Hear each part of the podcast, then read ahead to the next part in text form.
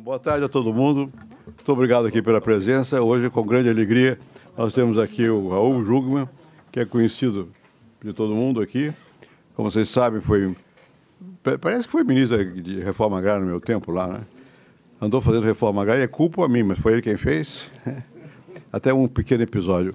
Uma vez um, um personagem que está morto já, pode falar mal dele, o Chaves me telefonou que queria fazer reforma agrária lá no, no Venezuela. Eu digo, ah, eu vou deixar que eu vou mandar uma pessoa aí. Mandei o Raul lá. Foi lá e tal, voltou e disse, ah, não dá para fazer. A bagunça é muito grande.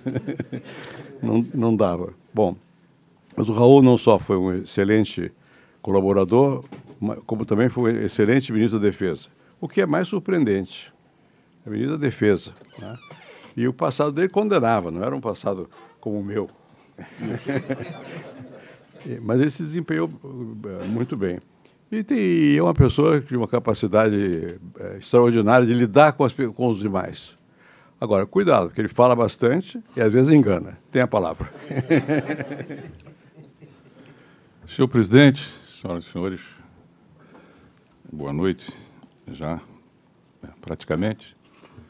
Em primeiro lugar, Sérgio também, é um prazer e uma honra estar aqui com vocês hoje para conversar a respeito desse tema que a todos nós, sem sombra de dúvida, toca, preocupa, né?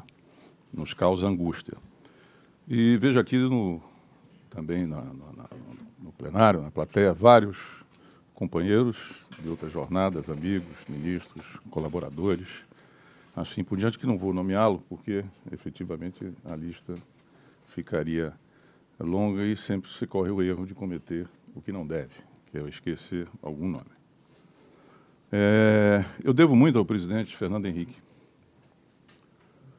porque quando eu me tornei ministro da Defesa Nacional e depois ministro da Segurança, aliás, primeiro e único, por isso mesmo incomparável, só tem eu e mais ninguém. É, as pessoas me perguntavam, mas puxa, é pesado esse negócio, é difícil, defesa, segurança? Eu disse, não, de jeito algum. Eu disse, mas por quê? Eu disse, porque eu passei pela reforma agrária, seis anos. Né? Então, quem passa seis anos na reforma agrária, pelo menos naquela época, tira férias na Síria. tira, sim, para descansar, vai para a Síria. Né? Negócio absolutamente razoável. Né? Muito bem, isso posto, é, eu não vou e não pretendo aqui fazer uma exposição acadêmica, não, não teria condições de fazê-lo. Então, não vou escorrer aqui sobre a teologia do crime os fatores causais, etc, etc. O que eu vou falar aqui, e muito baseado na minha experiência, é sobre política pública na área de segurança. Tá?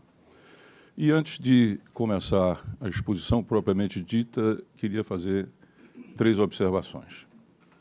A primeira delas é de que, é, no Brasil, o tema segurança pública nunca esteve na alçada da União hoje chamamos União. Desde a primeira Constituição de 1824 até a sétima de 1998, o poder central, chamemos-lo assim, nunca teve atribuições e competências e responsabilidades sobre a segurança pública. Tá? E isso é um fator que demanda uma explicação. A academia até hoje não formulou nada nesse sentido. Aliás, é, até hoje no Brasil não existe uma história da segurança pública e das suas origens. A academia nunca produziu, nós temos artigos, temos notas, temos, enfim, monografias, alguma coisa assim que aborde. Mas algo, por exemplo, como aquela monumental obra do ministro Recupero, a história da, da, da, das relações exteriores né, no Brasil, por exemplo, algo assim, não existe. Então, fica difícil você procurar as razões pelas quais né, na, na Constituição, na construção do Estado Nacional, a nossa opção foi sempre que a segurança pública ficaria com é, as províncias originalmente e seguida com os estados. Né. Isso tem lá as suas razões de ser, mas implica também três coisas, que é fundamental desde já dizê-lo. Em primeiro lugar, que o Brasil nunca teve um sistema nacional de segurança pública. Nunca. Em segundo lugar, que o Brasil nunca teve uma política nacional de segurança pública. As primeiras intervenções nessa área foram exatamente durante o governo do presidente Fernando Henrique, que cria a CEPLANSEG, depois cria a que hoje nós chamamos né, Senasp, e, evidentemente, que você tem planos, e no governo Fernando Henrique também teve planos, e nos demais governos, a partir de antes, teve planos. A diferença entre o plano e a política é que o plano, efetivamente, é algo da vontade do incumbente ou do ministro. E nas nossas características em termos de administração pública, geralmente o plano dura o tempo de vida do ministro. Então, nós não temos, reproduzindo, quer dizer, é, é, nós não tínhamos até hoje um Sistema Nacional de Segurança Pública, e isso nos levou, por exemplo, à situação de que até hoje o Estado Nacional, no século XXI, não produz estatística na área de segurança pública. Não existem estatísticas de segurança pública produzidas pelo Estado brasileiro. Por quê? Porque não tinha competência constitucional. Então, ele, evidentemente, precisava de ter a boa vontade dos estados e que, se não tivessem, também não tinha. Então, por exemplo, se a Bahia não gosta do conjunto de registros, é? a tipologia que ela deve enviar a respeito das informações, ela não manda. Se São Paulo entende que não se preocupa ou tem, e é evidente, tem muita estruturação e tem tido resultados aqui, as administrações tem tido bons resultados aqui em São Paulo, então, mas o que, que eu tenho que investir nisso? Se o Ceará, por exemplo, e isso era um problema muito grave, e permanece um problema muito grave, entendia que é, as estatísticas faziam ele ficar mal, politicamente, também não manda. Como é que se faz política pública sem dados e informações? Alguém pode me dizer? Quem faz isso, e aqui eu quero prestar um elogio, é exatamente a sociedade. Então, é, as informações é o Fórum Brasileiro de Segurança que nos dá, é o Atlas da Violência feito pelo IPEA, são as informações que vêm do Sul da Paz, etc, etc, etc, que tem tido um papel fundamental nesse processo. Isso leva à conclusão de que segurança pública carecia de um rumo. E foi isso que me fez exatamente a preocupação central durante os meses em que eu fui ministro da Segurança, 10 meses. Antes disso, eu fui 20 meses ministro da Defesa Nacional e já lidava com a segurança pública. Porque nesses 10 meses nós fizemos 11 garantias da lei e da ordem, artigo 142 da Constituição Federal. A garantia da lei e da ordem é acionada quando uma determinada unidade federativa não está em condições de manter a segurança pública. Então o governador liga para o presidente, que nos ouve, e então, e aliás, ele não pode deixar de fazê-lo. Qual é o presidente que pode dizer a um governador, olha, a população está exposta ao crime, à violência, ao sequestro, porque as forças são insuficientes, estão em greve, ou seja, o que for, e negar. Não existe isso. O presidente sabe muito bem o que é isso. Né? Foram 11 GLOs. Isso culminando com a primeira intervenção sobre a Carta de 88, que eu também peguei os inícios, exatamente do Rio de Janeiro. Né? E chegamos a ter situações absolutamente dramáticas, como o motim armado que nós tivemos no Espírito Santo. Porque no Espírito Santo, nós tivemos em vários lugares, no Rio Grande do Norte foram três.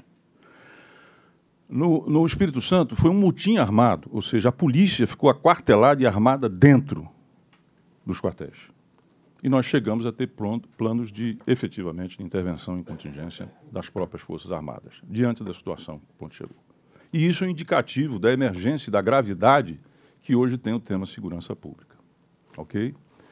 Isso posto, eu vou fazer aqui um, um balanço que eu considero um balanço autoral, que é a minha visão especificamente a esse respeito. E esse balanço autoral ele tem, já antecipo, dois grandes polos dessa questão. Antes é preciso dizer que todo debate de segurança pública no Brasil se dá entre a rua e a porta ou o portão do sistema penitenciário. O doutor Drauzio conhece também. Toda discussão se dá aqui. Por quê? porque nós temos uma população encurralada, com medo, fragilizada, apavorada, que efetivamente mobiliza-se e faz com que a pauta política e o debate político nacional se dê em torno da violência que nós temos nas ruas. O que hoje vou abordar, sobretudo aqui, são dois outros, é, digamos assim, polos ou questões. Não vou, não vou falar também sobre essa, mas particularmente dizendo que é, o grande motor da violência hoje no Brasil é a juventude de 15 a 24 anos. A juventude de periferia, a juventude é, baixa escolaridade, a juventude com baixa renda, família desestruturada, né, que mata e morre duas vezes mais do que a média nacional. Então, é aqui onde se tem que estancar e de onde vai a água para o murinho da violência. E inexiste debate nacional sobre isso. Se os senhores prestarem atenção, nos últimos, nas últimas eleições, os senhores não vão encontrar, a não ser lateralmente, né, essa questão devidamente colocada. O outro polo, que é, eu chamo, é, Fausto, de a minha nêmesis, é o sistema prisional brasileiro. É o sistema prisional brasileiro. E eu vou demonstrar isso aqui. O sistema prisional brasileiro é aonde se dá o locus, onde se dá a violência que nós vivemos nas ruas. Não há nenhum debate sobre isso. Nenhum debate sobre isso. Porque qualquer político que ousar colocar este tema em debate, ele vai se chocar com a opinião pública e ele corre o risco de ser literalmente massacrado em termos de opinião pública e das redes a esse respeito. Mas eu enfatizo, vou procurar demonstrar, que quem controla a violência que nos fere nas ruas, violenta e mata, está dentro do sistema prisional. Sistema prisional que é inteiramente estatal, fora pequeno, duas ou três instituições né, privadas, mas todo estatal e que está sob o controle das 70 facções que existem hoje no Brasil. Então, o sistema todo que é estatal não garante a vida de quem lá dentro está o que gera exatamente o recrutamento. Mas, posto isso, vamos adiante. Só para lembrar, aquilo ali é uma fotografia do que é que nós temos hoje. Somos pacientes e sabemos daquilo, mas só para lembrar, o Brasil tem 2,8% da população do mundo e 11% dos homicídios. E nós estamos ancorados no subcontinente mais violento do mundo, que é exatamente a América do Sul. É isso onde nós estamos. Os outros dados, os senhores conhecem, não vou aqui me estender sobre isso. Aquilo ali é o custo econômico da criminalidade. Está um pouquinho longe, meio difícil de ver, mas veja, você tem um custo que é o custo da segurança pública, mas você tem as perdas materiais, você tem em seguida a segurança privada, que praticamente tem o mesmo custo da segurança pública e é crescente. Você tem a questão dos seguros e perdas materiais. Para dar um exemplo, no Rio de Janeiro, o Armazém Luiza, é Armazém Luiza, né? É. Não? Ele já não, Magazine, ele já não tem lojas presenciais. E mesmo as entregas que eles faziam através da internet já não estão fazendo. Por quê? Por exemplo, uma carga de, de celular tinha que ser três para poder chegar. Né? Para poder chegar. E no Rio de Janeiro a coisa chegou, e eu vou depois abordar um pouquinho o Rio de Janeiro, o Rio de Janeiro chegou a uma situação tal em que já não se fazia o seguro de frete nas rodovias do Estado. E houve também um processo de interação entre a economia criminosa e a economia formal. Tal chegou o volume que começaram a se imbricar. Isso significa dizer o quê? Significa dizer que aproximadamente o custo, o custo global daquilo tudo está em torno de 370 bilhões. Seguros, é, é, segurança privada, segurança pública, é, encarceramento, perdas é, em termos de saúde, de, de dia de trabalho, é, tudo computado, vamos para 340 bilhões aproximadamente ano, que é a perda que nós temos ali. E rapidamente chegamos, como eu disse, à minha nêmesis, que é o sistema prisional. Nós temos 726.712 presos, isso é o dado do Infopem de 2017. Então tem dois anos, já ultrapassou isso. No sistema penitenciário, 689, Secretaria de Segurança, 36, o sistema é, penitenciário federal tem apenas 437, não estranhe, porque são cinco unidades prisionais federais, a Supermax, quer dizer, copiado do modelo Supermax dos Estados Unidos, são muito bem, muito bem, muito bem aparelhadas, tá certo? Não tem mutim lá dentro, não tem fuga lá dentro, não tem celular que funcione efetivamente lá dentro, mas lá estão apenas os líderes que são deslocados para lá, tá certo? Vagas, e aqui começa a, a questão. Temos 368 vagas e um déficit de 358. Perceberam? Então, o nosso percentual de ocupação é praticamente 200%. 200%. Né? E a taxa de aprisionamento está em 352 por 100 mil. Ranking de presos no mundo. Primeiro lugar, Estados Unidos. Segundo, China. Terceiro, Brasil. Quarto lugar, Rússia. Agora, prestem bem atenção que vem ali abaixo. Mandados de prisão em aberto. Ok? Então, nós temos 726, temos 358 mil vagas, 368 mil vagas, um déficit que é o dobro disso, e temos 586 mil mandados de prisão em aberto. Ok? Vamos adiante. Isso aí dá uma noção para os senhores do crescimento, da taxa de crescimento do sistema prisional no Brasil. Dos anos 90 até hoje, ou seja, ali vai até só até 2015. Isso quer dizer que nós estamos crescendo a uma taxa média de 8,3% ao ano. Crescer isto daí, 8,3% ao ano, não é sustentável orçamentária, financeira, fisicamente. Não, não, há a menor, Fausto, a menor chance, a menor possibilidade. Né? E eu vou mostrar os custos disso mais à frente. Se esse crescimento de 8,3 continuar, em 2025 nós teremos uma Porto Alegre dentro do sistema prisional, 1 milhão e 400. Ok? Bom, agora vamos começar a olhar o que é que está lá dentro do sistema prisional. Pessoas privadas da liberdade por natureza de prisão e tipo de regime. Observem que 40% não tem condenação, são presos chamados presos provisórios. 40% não tem nenhum tipo de condenação. Se nós igualarmos aqueles 40% a 100, presidente, o que os dados indicam é que aproximadamente 37% são é, absolvidos e, mesmo assim, cumpriram pena. Eu encontrei preso em, no Ceará, em Fortaleza, com sete anos de prisão sem nenhuma condenação. Tá? Sem condenação. Olha lá, sete anos.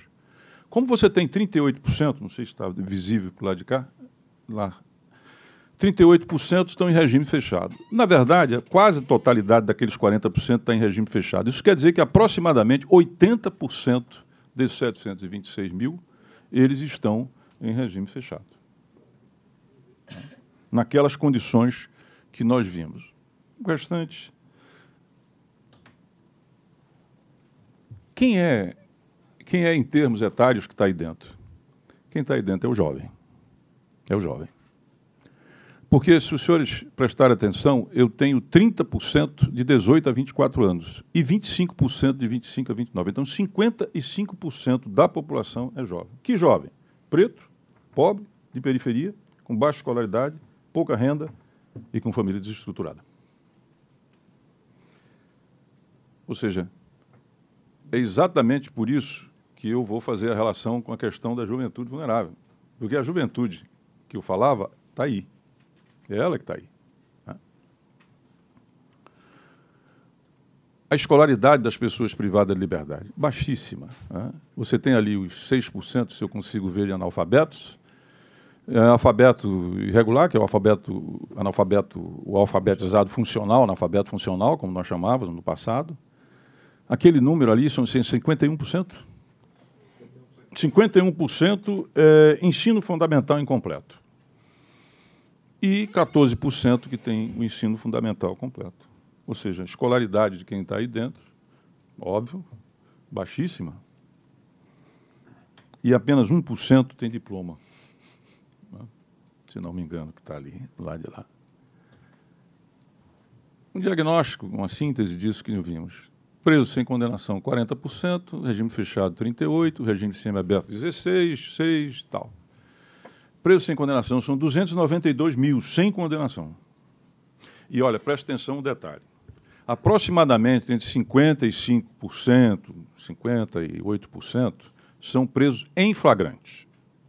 Ou seja, você só tem o depoimento da polícia. O que, que é esse preso? Um preso é um furto, é um roubo, é um usuário de droga, é um garoto que foi prego com uma trouxa de maconha ou com uma pedra de crack, chega para o leva ele e o juiz sentencia. Ou seja, aquilo que o Alexandre Moraes disse, que nós prendemos muito e prendemos mal, é só olhar. É só vê-lo. Não, dá uma preventiva. É de uma preventiva, uma, uma, uma temporária. Que sofre uma pressão monumental. Monumental. Uma coisa complicada. Agora veja, o sistema prisional tem duas grandes ou macro funções. Uma de fazer justiça, na medida em que é, lá estão os que estão em regime fechado, privados de liberdade. E os outros são restrição de direitos. São os dois grandes grupos. Né? E a outra grande macrofunção é a ressocialização, preparar aqueles que vão passar para cumprir essa pena por ressocialização. Ora, eu tenho aí dentro jovens, negros, com baixa escolaridade e pouca renda. Apenas 15% tem trabalho aí dentro. 85% são apenas 95 mil. 85% não tem nenhum tipo de trabalho. E 12% não tem nenhuma educação. Ou seja, o sistema é absolutamente falido em termos de ressocialização. Absolutamente falido. Porque esse jovem que vai sair daí com estigma, estou falando mais dos jovens sempre, ele vai sair daí com estigma, eu não é, o qualifiquei, eu requalifiquei, e tampouco ter educação para isso. Taxa de reincidência. As pesquisas são antigas, vai de 40% a 70%. O que é um atestado da falência do sistema que nós temos. Isso não se debate no Brasil. O doutor Drauzio levanta isso, os outros mais levantam, o Piquet também se preocupa com isso e outros mais aqui. Mas, efetivamente, os senhores não vão ver isso entrando no debate. E os senhores vão ver mais adiante a consequência disso tudo. Escolaridade está lá, 89% de educação básica completa. Idades são jovens, 18 a 29, 55% ali entre mulheres e, e, e, homens, embora a questão do aprisionamento de mulheres tenha crescido a uma velocidade maior do que a masculina. Bom, agora vamos dar uma olhada quais são os tipos penais que nós temos aí dentro. Nós temos 26% por tráfico, são 188 mil presos. Nós temos 26% que é por roubo, são mais 188 mil. Nós temos 12% que são exatamente furto, que são 81 mil. E nós temos ali 2%, que é receptação, que dá 20 mil. Isso dá 465 mil. A pergunta que não quer calar é o seguinte: nós tínhamos que aplicar regime fechado a esse pessoal? O custo médio de um preso dentro desse sistema, com essas condições, é R$ 2.000, R$ 2.200 ao ano. O ensino fundamental de um garoto custa menos do que isso. E a pergunta, eu repito, nós tínhamos que aplicar encarceramento para roubo, furto. Esses 188 mil, que dá 26 mil, vocês acham que são traficantes e chefe de quadrilha? Não são, isso é usuário. Isso é usuário. Eu tenho um sobrinho de 23 anos que foi pego em casa com uma quantidade grande de êxtase. Não tinha arma, não tinha antecedente, criminais, família, etc, etc. Deram nove anos a ele em regime fechado. Primário. Nove anos. Davi, 23 anos. A nossa justiça é punitiva, muito punitiva. Então, você só vai ter 11% por homicídio, sendo que eu duvido que aqueles 11% ali tenham tramitado em julgado. Não tramitou. Que é outro problema, todos já sabem. A terminalidade, propriamente dita. Recentemente saiu uma notícia do monitor da violência que acompanhou 670 e poucos casos, um ano depois, 2% apenas 2% tinham chegado à etapa é, do julgamento e etc, etc. E as mulheres, vejam, elas têm 60 e poucos por cento é tráfico de drogas por causa do companheiro. Né? Isso aí elas são induzidas ao tráfico por conta do companheiro. Aqui, eu, eu, eu ontem estava fazendo uma exposição na Sudene, que está fazendo mais uma vez um plano, e pediram para falar sobre segurança. E o que interessa é a parte de cima, no Brasil. Onde é que está o, o, centro da minha preocupação? É aquele marrom ali dentro, que são exatamente os que não trabalham e não estudam, os 100-100. Hoje no Brasil, segundo o dado da PNAD, nós temos 11 milhões e 200 mil sem 100 sem trabalho e sem emprego. E isso cresceu de 2016 para 17, 17 para 18, 5 pontos por cento na média, crescendo 5 pontos por cento. Não se trata aqui de criminalizar a juventude, mas trata de reconhecer que na nossa vida, nas etapas da nossa vida, há uma maior propensão a testar limites e muitas vezes menos responsabilidade, etc., etc., justamente é, nessa fase. Quando a isso se acrescenta desestruturação e aquilo tudo que a gente disse, o resultado está aí. Lembrando que também naquela faixa você tem uma, uma, um quarto aproximadamente que só trabalha, já não mais estuda. Muito bem, e se nós fôssemos gerar o déficit do sistema prisional? Uma vaga custa 60 mil. Eu tenho 368 mil, seriam 22 bilhões. Se nós tivéssemos aqui um economista do governo, ele faria um araquiri, só de ver essa, essa questão. Seriam necessárias 460 unidades a serem construídas. Se nós, além de zerar o déficit, nós fôssemos acompanhar o crescimento 8,3, se ele continua, seriam 62 bilhões e a construção de 1.290 unidades. Essa exposição que os senhores estão vendo aqui, eu fiz para toda a equipe econômica, toda ela. Ministro do Planejamento da Fazenda, não é mão de tesoura. Ele não gosta, né, que chama de mão de tesoura. Mas, enfim, é, Tesouro, Receita, todos. Quando eles sentaram lá, para relaxá-los, né, presidente? O senhor conhece esse povo? Eu falei: olha, não vou pedir dinheiro nem orçamento. Então, relaxem. Eu quero só que vocês vejam isso. Tá? Porque isso você tem que trazer a debate, essa coisa do jeito que está aí, não pode ser diferente. E 1.290, tá? O custo de manutenção ali está ano a ano. Se você fosse fazer isso, seria umas 42. Então, 100 bilhões, presidente, é um trocado, né? Nada. Na situação fiscal que nós estamos hoje. Boa. Não, imagina. Sem problema. Agora, vamos começar a entrar no que isto gera. Agora vamos entrar no terreno das facções criminosas. Esses dados que os senhores vão ver são dados de inteligência. Então, são dados que os senhores não vão encontrar na literatura, porque esses dados aí são dados é, retirados da inteligência é, policial e, e, outros mais, né, que eu trouxe para cá. Nesse primeiro quadro aqui, os senhores têm esses 424, são as, isso é de 2016, são 424 comunidades no Rio de Janeiro onde não vige a Constituição nem direitos nem garantias constitucionais. O que vige é o domínio da facção Comando Vermelho. São 424. Amigo dos Amigos, 77. Terceiro Comando Puro, 82. Milícia, 146. Isso dá aproximadamente quase 700 comunidades. Hoje são 830. No Rio de Janeiro, doutor Aloysio, um milhão e meio a um milhão e setecentas mil pessoas não têm direitos e garantias constitucionais e vivem sobre o domínio do crime.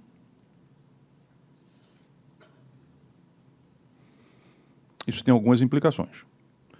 Quem domina o território controla o voto. Quem controla o voto elege os seus.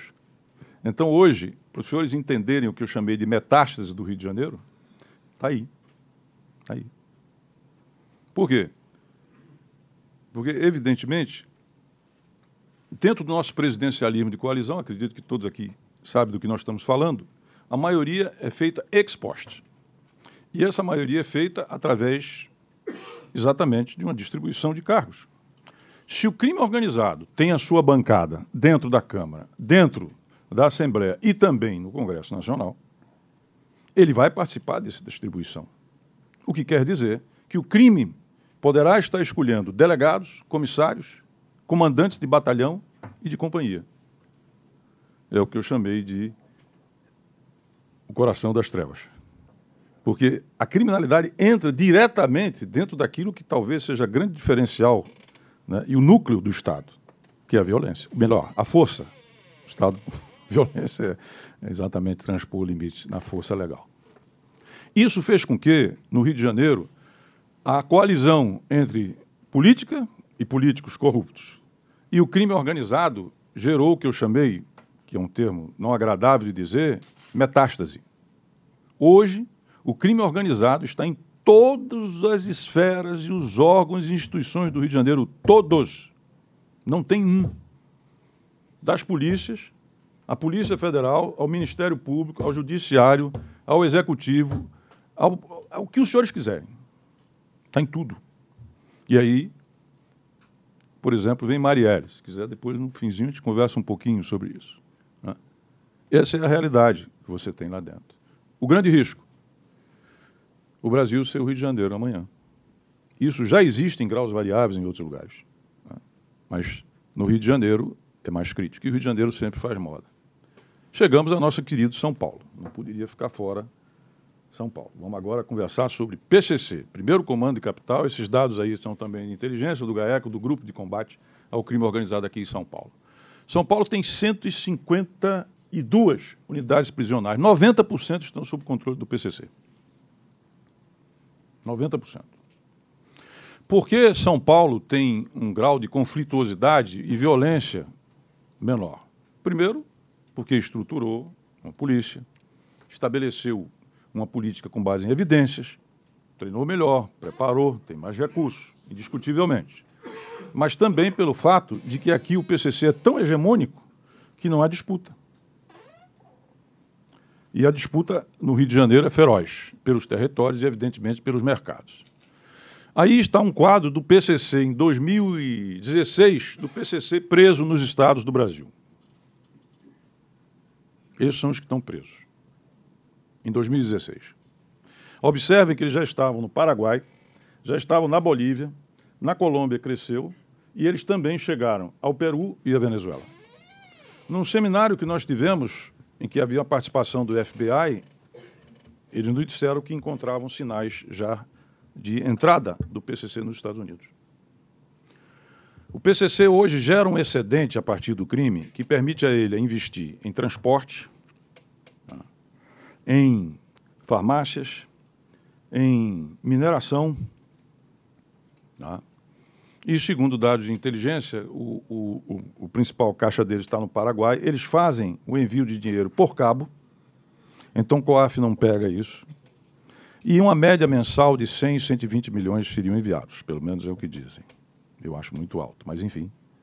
O PCC hoje tem mais de 30 mil membros. Mais de 30 mil membros. Então, isto daí é o que gera aquilo lá. Aquilo lá gera isso aí. São 70 facções, todas surgiram de base prisional, nenhuma das 70 facções surgiu fora, todas são de lá de dentro, todas. E de lá de dentro eles controlam totalmente o que acontece nas ruas. Se você se lembra a última crise que aconteceu no Ceará? Aquilo é um bando de menino que entrou, teve que fazer juramento, porque se não fizer juramento, morre. O estabelecimento é estatal, mas o, o, o Estado não consegue garantir a vida de quem entra lá dentro. Não conseguindo, doutor Drauzio, o que é que ele faz? O senhor sabe. Isso aí é o crescimento do PCC em apenas dois anos. Ele subiu de 3 para 13 mil.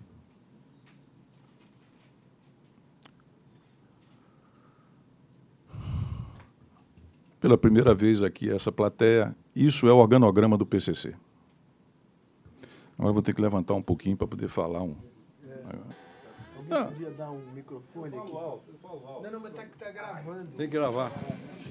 Para você, você responder depois, é. Hein? É, por isso que eu tenho que orientar um pouquinho. Ó, isso aqui, sintonia da cebola, é o dízimo sintonia das ajudas, é, que ajuda, sintonia disso, aquilo, aquilo outro, é os mecanismos de arrecadação que ele tem. Né? Sintonia nível. Nível gerencial, nível diretoria, nível presidência, assim por diante. Eles chamam de sintonia e resumos também, como tem um resumo disciplinar. Né? Aqui você tem os vários níveis, aqui está a sintonia final, que é a cúpula. Do lado de cá, o controle das colônias, feminina, comarcas, CDP e presídios. Aqui você tem as relações exteriores. Olha, Bolívia e Paraguai. Hoje eles já estão em mais três. Então tem relações exteriores também. É um multinacional. Né? E aqui a divisão Sul, Norte, Nordeste e Sudeste. Isso é mais ou menos a divisão de trabalho. Né? E aqui que eu vou abordar bastante a sintonia dos gravatas. Presta atenção o que, é isso. Bom, essa aqui é a cúpula. Aqui está o Marcola. Eu, eu, eu quando era quando era deputado, mas de lá para cá eu reencontrei Jesus e virei essa página e tal. Sem nenhum... Encontrei Jesus e deixamos isso, né? Complicado. É, esse cara aqui, o Fernando, o presidente Fernando Henrique, ele leu o depoimento naquele dia. O senhor se lembra? Me lembro. Né? É impressionante, é um intelectual do crime. Né? E aqui você tem uma parte, já morreu o GG do Mangue, foi morto, e outros tal, etc. Mas o que, que eu quero mais colocar? Aqui você veja o grau, né? você veja que você tem geral de outros países, Bolívia, Colômbia, Paraguai e Venezuela, já tem quatro aqui do lado de cá. Aqui você tem por região, por estado, né, sintonia final dos estados e países, resumo dos estados e países, quer dizer, toda a estrutura é, que eles têm e que demonstra um sofisticadíssimo grau e complexidade de, de, de, de divisão de trabalho e organização, e também de amplitude do que eles têm. Mas o que eu quero mesmo mostrar a vocês é isso aqui. Todos esses aqui são advogados que estão presos, aqui em São Paulo. Tudo isso aqui. Essa meninada jovem, esse pessoal todo, é tudo advogado que está preso aqui. Todos. Ou seja. Ah, é, pode vai ter. É. Os gravatas são advogados. Eles estão começando a recrutar gente dentro dos bancos escolares, dentro das próprias universidades. Tá? E eu fui propor que o advogado ele falasse no parlatório e tivesse registrado as suas conversas. Né? O AB quase me mata. Né? Quase me mata. Um negócio assim. Né? Que não tem mais tamanho. Então, isso permite que o NEM, a 5 mil quilômetros de distância, deflagre uma guerra com Rogério 157 na Rocinha e que leve o Exército a intervir. Hoje, o NEM, o Fernandinho Beiramar e o Massinho VP têm 47 advogados registrados. Ok? Então, eu não estou aqui querendo discriminar a classe, por favor, longe disso. Mas este é um problema que nós temos que encarar. Se você não corta o fluxo de informação de dentro para fora e de fora para dentro do sistema prisional, o que, que você está fazendo? E além disso, você tem a visita íntima, que é uma jabuticaba nossa, não é isso? E você tem também a visita dos familiares, etc, etc. Então, fica difícil brigar com esse pessoal. Bom, antes de passar um pouco para a gestão daquilo que a gente fez, e mais para o terreno das propostas, o que, o que é que eu quero, sobretudo, aqui remarcar? É que, veja bem, o que, que é que uma população vivendo sob a exposição que a gente vive, o que é que ela quer? Vamos falar com franqueza? Que matem todos. Que matem todos. Não estou defendendo isso, não estou propondo isso, não estou, mas sendo muito franco. Né? Se não pode matar por conta dessas coisas que estão caindo em desuso, órgãos de controle, independente, ministério, essas coisas que no mundo afora estão sofrendo um grande ataque, né? então pelo menos tira da rua. E a responsabilidade social, ela fica entre, como eu disse, a rua e o portão do sistema prisional. Ninguém quer discutir o que se passa aqui dentro. Só que tem um problema. E aí o que é que acontece? Duas coisas. Primeiro, objetivamente, o Estado brasileiro é sócio do crime organizado. Objetivamente. Não estou falando dolosamente que ninguém escolhe fazer isso. Mas se ele é o detentor do controle de um sistema prisional que é estatal e que está sob o controle das facções que surgem lá dentro e que aterrorizam cá fora, e ele não se dispõe a retomar esse controle. Em segundo lugar, se os senhores fizeram um retrospecto de toda a legislação penal aprovada nos últimos dez anos, lei de crime organizado, feminicídio, é de tudo que vocês foram ver, elas só contribuem para agravar isso. Toda a legislação só contribui para agravar a situação. Que vai nos devorar, que está nos devorando. Por quê? Porque não se faz a relação que a violência que nós queremos eliminar e reduzir na rua, ela está, o centro dela está dentro do sistema prisional. Simples assim. Agora, os senhores conhecem algum parlamentar, algum deputado que tenha sido eleito propondo mudanças e melhorias no sistema prisional? Alguém já? Algum louco já né? Então, é isso que é preciso entender. E, ao mesmo tempo, que nós precisamos de ter um programa nacional voltado para a juventude, chamemos-la, de vulnerável. Sabe onde é que está 50%, presidente, dos homicídios no Brasil? Em 125 cidades. Então aí está um belo, uma bela política pública. Você tem um território, ali onde está concentrado, 50%, é evidente, tem que ver outras coisas, mas lá onde está, e você sabe qual é o grupo vulnerável. Então, evidentemente que isso é um ponto para ser atacado, como já conversei, conversando várias vezes com o Piquet a esse respeito. Bom, agora falar rapidamente do que foi que a gente procurou e que a gente conseguiu fazer. Inicialmente, aquilo que eu disse, nenhum governo federal, porque as constituições não determinavam, é, dá rumo à segurança pública. O presidente Fernando Henrique, por exemplo, quando passou, ele não tinha dinheiro, ele não tinha responsabilidade constitucional. Responsabilidade, por favor, vamos nos entender. Em que termos eu estou falando? Responsabilidades constitucionais, não só ele. E, ao mesmo tempo, ele não tinha recurso e tinha imensos problemas para resolver.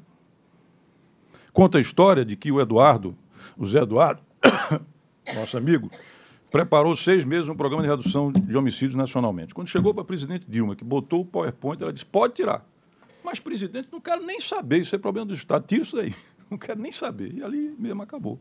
Né? Por quê? Porque é evidente que é um presidente trazer a bala perdida, a criança que morreu, o sequestro, etc., etc., com os problemas todos que. E não é a responsabilidade dele, justiça se faça. Né?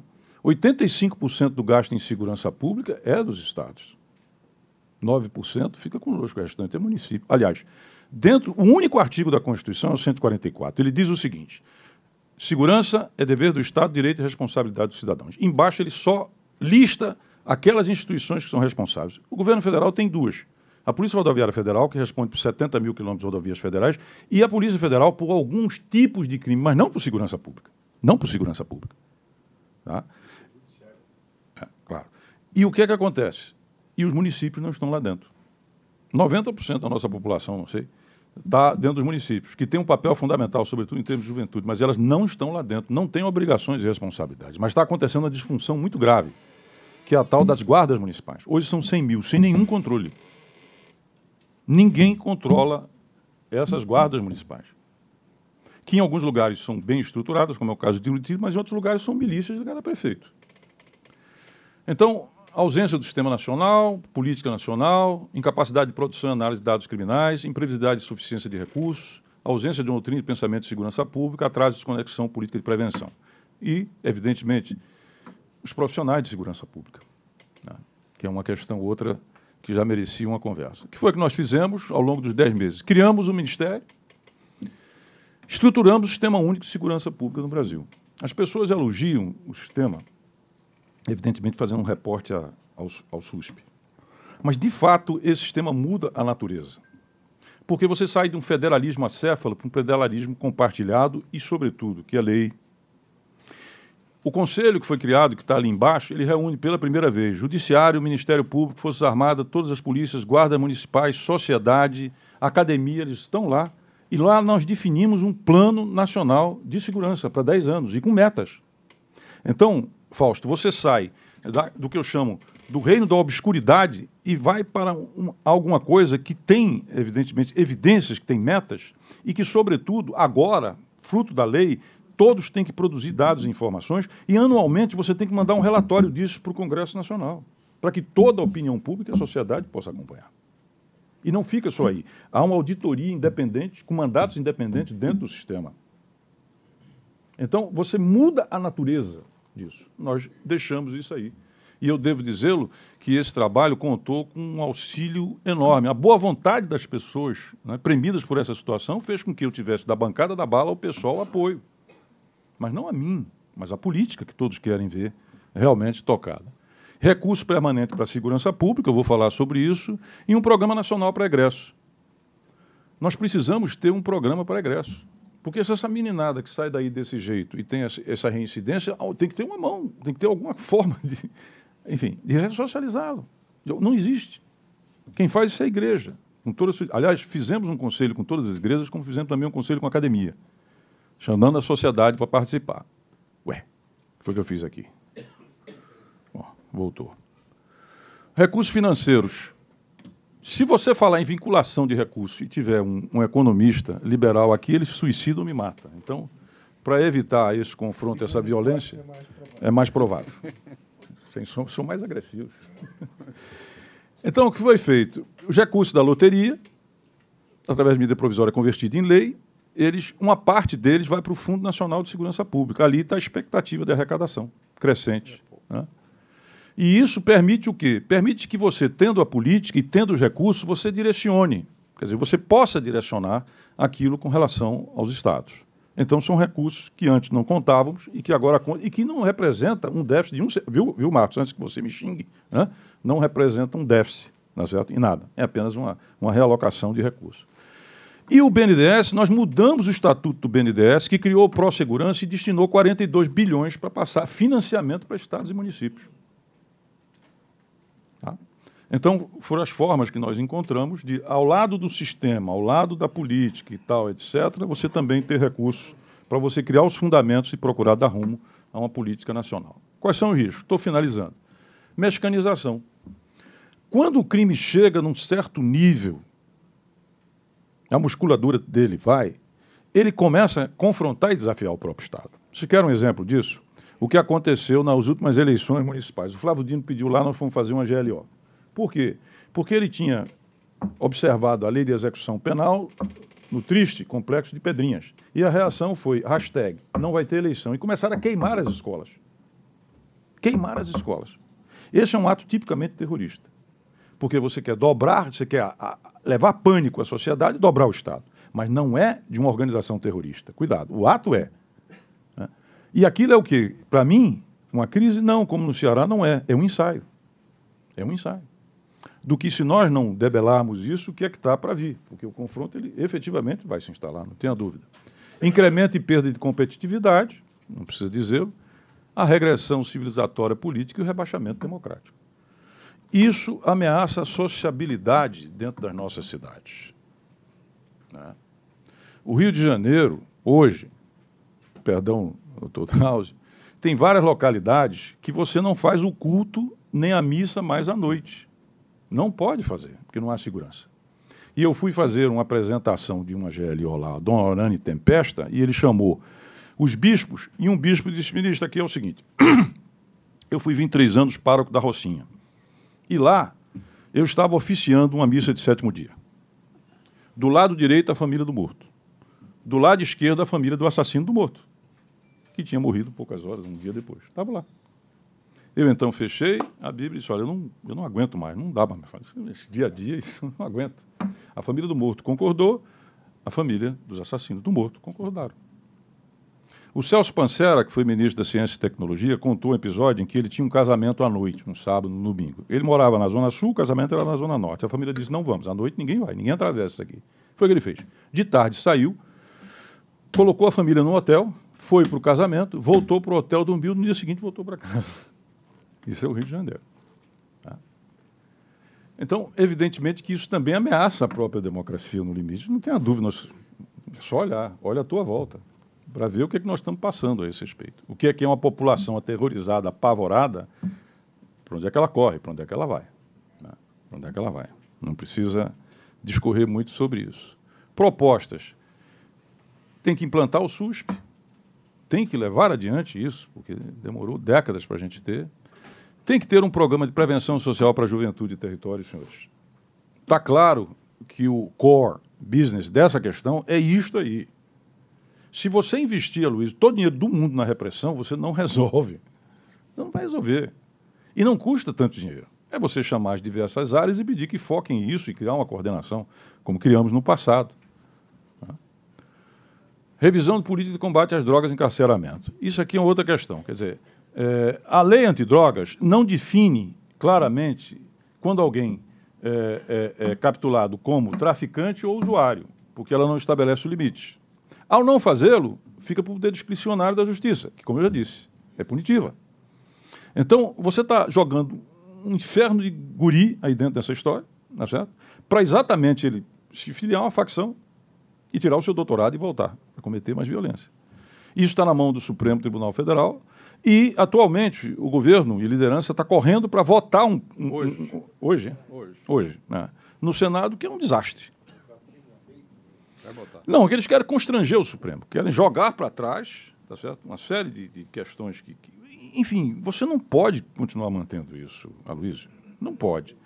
E, e, e, você tem que ter responsabilidade, porque você está simplesmente cevando um monstro para nos devorar. É isso que eu estou procurando passar aqui. Reforma do sistema prisional, que óbvio é, é a Cassiano, e um novo modelo de polícia. Olha, eu não vou passar a noite aqui falando que polícia tem que fazer isso, tem que ter gerência. Eu vou dizer duas coisas com a maior clareza. Polícia não convive com política e corrupção. Alfa e ômega é o seguinte: Forças Armadas e polícia não convivem com indicação política. A indicação política destrói, porque são órgãos onde está coagulado a força legal do Estado e então ele tem que submetido a estrita regra de hierarquia e disciplina. Se entra a política, destrói a hierarquia e a disciplina. Destruiu a hierarquia e polícia, não tem nem Forças Armadas nem polícia. Acabou. Acabou. E, evidentemente, o foco de evidências. Você precisa saber onde é que está investindo, qual é o resultado, o que é está acontecendo, o que, é que não está acontecendo. Inteligência e integração são palavras-chave né, nessa área que é fundamental. Você não usa inteligência, você está focando em cima do crime, não das organizações criminosas. Você está aprendendo aquilo tudo, em flagrante, 50%, 60%, que não precisa de inteligência, é sair na rua, fazer a produção, como se diz, botar o cara lá e acabou. Eu deixei esse, esse, esse gráfico, é muito caro, é o último gráfico que a gente tem, só tem mais duas telinhas. Esse gráfico, para mim, é, é, a síntese do que eu procurei dizer a respeito de juventude, sistema prisional, segurança e violência.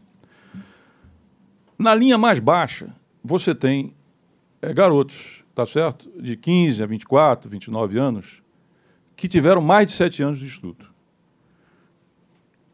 E cometimento de crimes.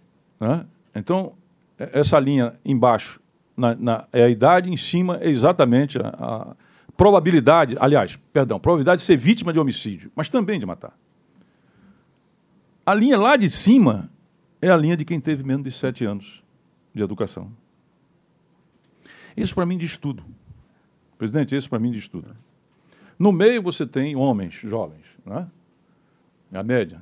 Então, aquilo ali diz tudo.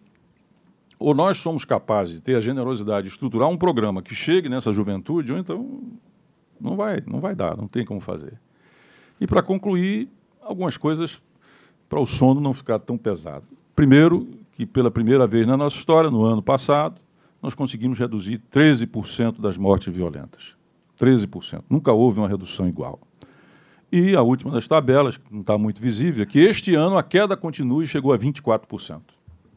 O que quer dizer que não é, não é impossível derrotar.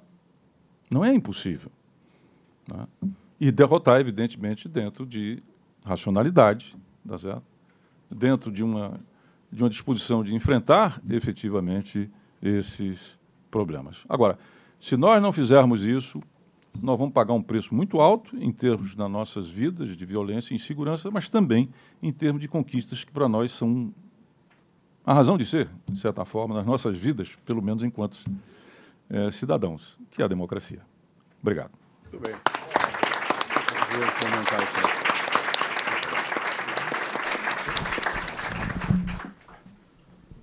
Eu quero não só agradecer ao Raul, porque deu concretude às coisas que nós sabemos vagamente, ele organizou e ele tem experiência no assunto, e dizer que esse esforço que foi feito é, é, é um esforço importante, ter uma visão conjunta, mas quero me remontar à minha experiência, como primeiro como constituinte. É, naquela época, nós não tínhamos noção da questão de segurança pública, porque não era um problema, não aparecia ser um problema desafiador. O desafiador era outra coisa, nós tínhamos horror ao autoritarismo. Então, o que nós fizemos na, na, na época dos debates constitucionais foi é, evitar que houvesse controle militar da, da, da polícia. O resultado foi que as polícias ficaram sob o controle dos governadores. E a politização aumentou muito. Não era o nosso objetivo, mas foi o resultado do que nós, é, sem termos consciência da situação, fizemos. Houve um aumento grande da politização. Quando eu fui presidente, ah, me deparei já com uma situação que não é como a de hoje, mas já era grave.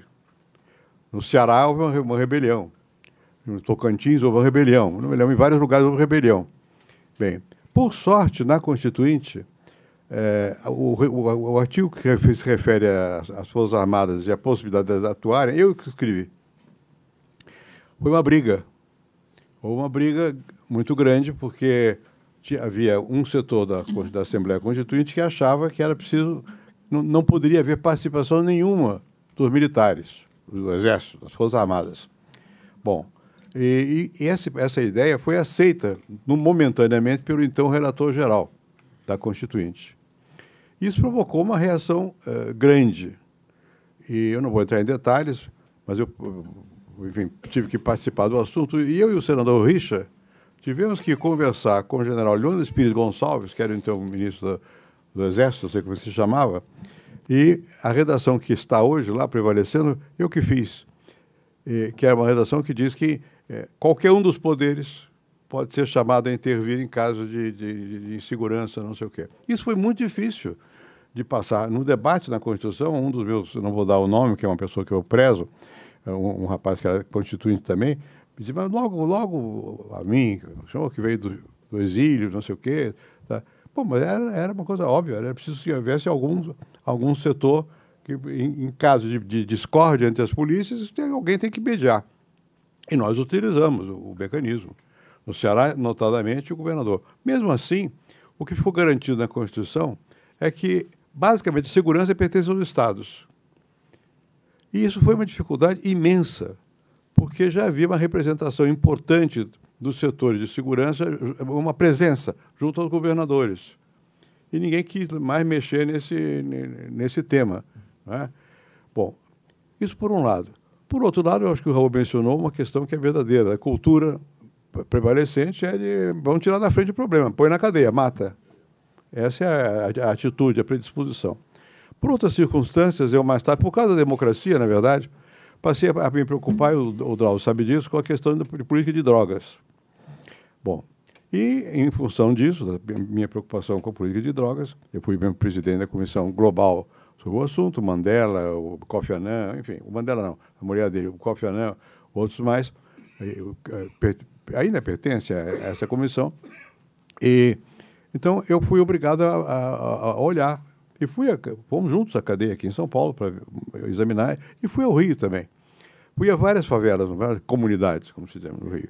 Vigário Geral, por exemplo. Você entra lá à noite, primeiro, eu como ex-presidente tenho que avisar a polícia que eu vou para eles não irem para eles não irem. Porque se eles forem, tem, tem briga.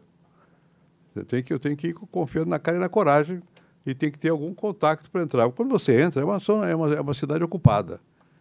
Você não entra é, sem um sinal que. uma luz que acenda, uma cancela que levante, um apito que, que, que soe. E não é pelo governo. Eu nunca vi, a não ser pastor protestante, nunca vi nenhum padre católico né, nessas. Eu fiz várias vezes uh, essas comunidades. Se você vai para na, na, zona do, da Maré, do Alemão, da Maré, bem, é, fui uma vez à tarde e, e fui de, de, carro com a Patrícia, minha mulher, que foi guiando. Cheguei lá, eu não conhecia ninguém, era um TED, negócio de internet, não sei o quê. Mas tem um museu da Maré. Fomos lá no museu e houve a discussão do TED e tal. Maré, qualquer comunidade é uma comunidade. Você entra lá, tem o barzinho, tem a igreja, tem o pessoal, criança brincando na rua, você não vê nada. Né? Na hora de ir embora, disse, não, o senhor não vai sozinho. Ele mandaram um cara que era um armário grande, forte, para me acompanhar no carro. Eu digo, mas que, que bom que encontrei tudo calmo. Ele disse, calmo, doutor? Pois, oh, semana passada morreram cinco. E como é que morreram cinco? Não, porque aqui tem quatro grupos. Amigo dos amigos, Comando Vermelho, a milícia e o BOP. Para eles é grupo. Está no mesmo. Vai lá e mata. Né? Bom, e, e, esse, nessa época, era a época que o Rio estava experimentando a questão da, das polícias na, comunitárias na favela, não sei o quê. Bom, e ele disse, é, o PP. Ele disse, olha, o PP é muito bom, mas acontece que eu moro na Baixada Fluminense. E ele lá na Baixada, uh, mataram os, os, os, justiceiros. Então agora não tem mais justiceiro. E aumentou o crime. Ele quer que mate. Né? Bom, isso é, é, é a realidade. Estou falando do Rio, mas São Paulo não é diferente. Uma vez veio aqui um, um rapaz que era subprefeito da cidade de Tiradentes.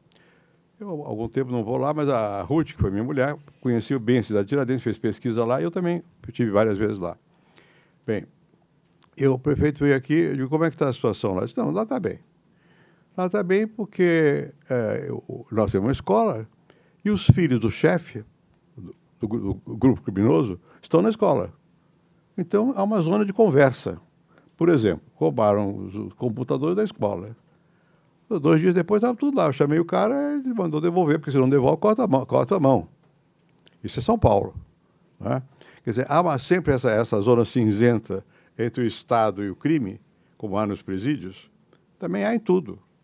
E há na política. Você deu exemplos eloquazes, eloquentes do Rio de Janeiro. Não é só o Rio. O Rio é o mais, é o mais visível. Agora, é, eu tenho a impressão de que chegou a hora, passou da hora, de nós termos consciência do assunto. que a primeira reação minha como sociólogo, político, eu conheço razoavelmente, eu trabalhei como negro, como sociólogo, conheço razoavelmente a, a coisa popular. Mas, mesmo como político, depois, você quer não, é não chegar perto. A primeira reação é não chegar perto. Né? E você, em cada momento, tem os problemas que tem que enfrentar. Eu tive que enfrentar a inflação. Era uma coisa gritante. A, a questão para o presidente da República era cômodo a, a, posição constitucional, problema dos estados. O Mário Covas, que era governador de São Paulo, mandou várias emendas à Constituição que dificilmente passariam lá, porque era para subordinar não sei o quê, botar um pouco de. É, unificar as polícias. Né? Isso era muito, não era fácil de, de, de aceitar. Eu acho que nós chegamos a uma situação tal que esse, esse problema da segurança ganhou preeminência. Nós não gostamos, de, no, no passado, nós não queríamos discutir. Eu, quando fui senador, tem uma, eu fiz a mudança do estatuto, o regulamento do Senado. Você foi senador, deve ter visto isso lá. Com o Eduardo Jorge e tal. O que nós fizemos? Criamos uma comissão de segurança pública e defesa, e, e defesa nacional, coisa externa. Porque não havia. Não, não, não havia no, no ambiente institucional para discutir esse tipo de questão, porque nós não queríamos discutir esse tipo de questão, é dos outros. Só que chegou agora, agora não tem jeito, é nosso. Hoje o que o Raul mostrou aqui é que o problema é nosso e é galopante. Né? Tá, tá mais, já, já apodreceu, está mais do que, do que maduro. Mas o que eu fiquei muito satisfeito de ouvir, e, e, acho que é importante que a gente, essa fundação aqui, chame a atenção. Não é a única, que vários façam a mesma coisa. Não é fácil. Ontem eu me ocupei do tema de, de da questão de, de, de, droga, porque uma pessoa minha conhecida me telefonou e disse, olha, está no Senado, vê se faz alguma coisa. Telefonei para quem eu podia. Não há o que fazer. Já há um acordo. O acordo é, é regressivo. Vamos votar hoje ou amanhã. Senão, não há o que fazer. Qual é a ideia? É a mesma. Prende, o, tem, tem, tem possuidor de droga, é como se fosse usuário, a, o, o, avião é a mesma coisa, põe na, põe na cadeia, tira da frente, tira da frente. Nós estamos vivendo um momento complicado, porque as, eh, eh, as pessoas que hoje têm mais influência se deram conta do problema, mas não da solução. Não da solução. Estão indo para o lado puramente repressivo. É claro que ninguém nasceu ontem, tem que haver alguma repressão, mas não pode ser. E a, o eixo não pode ser só a repressão, porque perde. Porque perde. Porque daqui a pouco os, os que nós vamos querer reprimir vão, ser, vão dominar vão ganhar a eleição. E aí, como é que faz? Já estão ganhando em, em, em muitos lugares. Né? Então, eu acho que chegou o momento que é, vai ter que enfrentar essa questão. Custa caro? Você mostrou uns números aí. Tudo é, é, é nesse momento o Brasil está, eu vou repetir o que disse o ministro da Fazenda ontem, está falido, está na lona. Né? Não é para sempre. É preciso começar a preparar e, e vai ter que, vamos ter que enfrentar. E tem que ter consciência das questões. Eu acho que o que o Raul tem feito, no, no sentido de transmitir à sociedade qual é o problema, é muito importante. E o nosso objetivo aqui hoje é esse, é que a gente tome... Aqui muitos, muitos conhecem, muito mais do que eu, a questão concreta. Mas não é a questão deles, é nossa. É nossa. E embora, de alguma maneira, nós sejamos mais protegidos, eu mais ainda, porque sou velho, pelo que eu vi, eu gostei da estatística. Velho está mais, tá mais protegido. velho e educado, tem alguma educação. Então, isso salva. Melhora, não salva. Né? Mas, é, mas é um problema que toca a todos nós. E eu acho que, então, eu queria só simplesmente dar esse meu testemunho e felicitar mais uma vez a franqueza, a clareza com que o Raul colocou as questões e que cada um daqui saia sabendo que a questão não é do outro, não, é, é de cada um de nós. E não adianta pensar só em se defender. No prédio que eu moro, eles aumentam a segurança incessantemente. Eu fico danado, porque aumenta o custo. E não adianta nada. Porque onde eu moro não há, não há risco, mas o, sentimento de medo está tá predominando na, na sociedade. Fica com medo e se defende. Não tem defesa. Ou se resolve essas questões do nem-nem, nem, nem emprego, nem educação, ou não tem jeito, vai, vai, vai ser uma permanente produção de. O exército de reserva do crime está nas cadeias. A cadeia que é o exército de reserva do, do, do, do crime. Né? Tem que enfrentar essa, é, é, essa questão. E, e o Raul disse uma coisa que é muito importante. Nós temos sempre a ideia de que prende. Não prenderam um ex-presidente ontem, anteontem? Não é que o ex-presidente não possa ser preso. Pode, mas tem que ser precisa ir para a cadeia para responder um processo. É, é, é um contrassenso. Mas a nossa atitude brasileira, nossa cultura, põe na cadeia, resolveu. Sai da minha frente. Vamos deixar de tirar da frente o problema e vamos conviver com ele e tentar ver se juntos podemos fazer alguma coisa. Parabéns, Raul. Muito bom. Vou abrir Patá, Patá que não nasceu ontem, já se inscreveu há 30 minutos. Então, eu vou, eu vou pedir que as pessoas, eu vou tentar dar a palavra para todo mundo. Eu vou, eu vou recolher as várias perguntas. Uh, Raul, te peço paciência em tentar vai, vai impor ordem. respondê-las em conjunto, senão vai é, ficar difícil. Então eu vou pedir para falar pouquinho e fazer pergunta curta. Mas logo com o sindicalista da UGT. Pois é, eu sei, é. Não, mas eu, é, eu fa... minha, o meu papel é pedir se ele vai fazer. Bom, boa noite. É, realmente foi uma palestra extraordinária. Eu já conheço o Raul uma pessoa de qualidade superior. É um prazer estar aqui com você e ouvi-lo. E esse espaço aqui do Fernando Henrique é só aplaudindo mesmo. Mas eu quero fazer um comentário rápido e uma pergunta.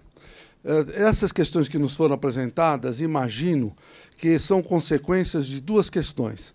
É a falta de educação do nosso, do nosso país, não existe educação de qualidade, e a falta de eh, projetos que possam ser inclusivos, ou seja, o Brasil está caindo nos últimos anos, 3% um, 3% outro ano, 1% de crescimento esse ano. Não há crescimento. E eu acho que os números que foram apresentados são muito parecidos, o crescimento dele, com desemprego, que seja 14 milhões de pessoas no Brasil, desalento, que é um absurdo. Então, a meu ver, é política, uh, há uma ausência de política no nosso país, de crescimento, o, o país está patinando e, a meu ver, isso é uma. As questões que nós estamos vendo são consequências dessa ausência. E a pergunta que eu faço é: é a questão do armamento ou do desarmamento tem consequências de atenuar ou agravar o que nós estamos vivendo? Muito bom, Patá. Parará, parará, parará. Aproveitando ali a pessoa, eu estou tentando fazer uma sequência aqui. Bom, meu nome é Oshiro, queria agradecer imensamente Oshiro. por nós estar aqui. Mas é complementar o, o, o líder Patá disse também, né? Que eu queria muito que tivesse uma pessoa como o ministro Raul que falasse um pouco sobre a questão do menor. Porque nós temos uma polícia de segurança reativa, né? a gente vai só trabalhar no fim da linha. Mas a gente tem que evitar também que as pessoas entrem no sistema prisional. E acho que se tivesse uma pessoa com a mesma capacidade que o Raul para falar sobre a questão da, da, da, reinserção do menor na sociedade seria muito importante. É só isso. Muito bom. Felipe Rasto.